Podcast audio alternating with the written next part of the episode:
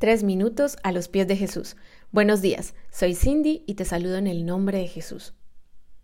En el capítulo 21 de Juan, versículos del 15 al 17, vemos que Jesús le pregunta tres veces a Pedro, Simón, hijo de Juan, ¿me amas?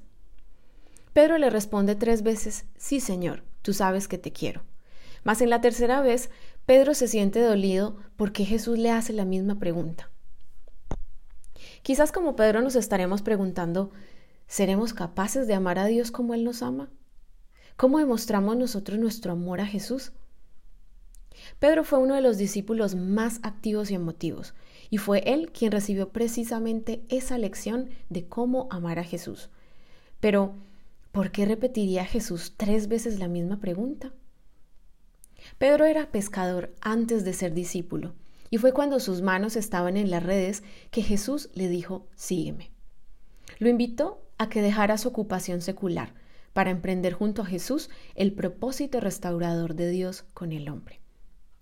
En cierta ocasión, durante el gran sufrimiento de Jesús en el Getsemaní, Pedro, junto con otros dos discípulos, se quedaron dormidos y dejaron solo a Jesús en intercesión, en un momento crucial y difícil para él, en el que como hombre tenía que enfrentar y aceptar la voluntad de su Padre. Mas aún así, Pedro se quedó dormido.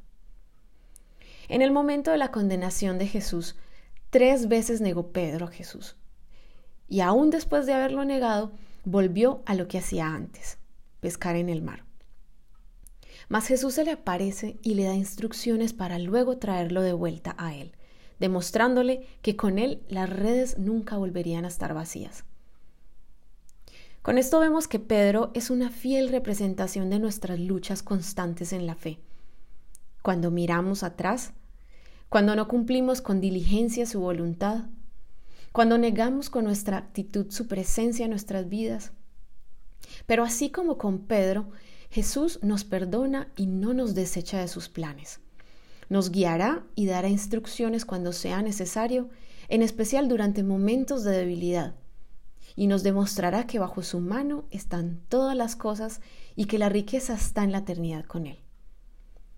Tres veces será necesario responder por ese amor, por el Padre, el Espíritu Santo y Jesús. ¿Qué piensas de todo esto? Nos gustaría escuchar tu testimonio u opinión. Visítanos en iglesialatina.com.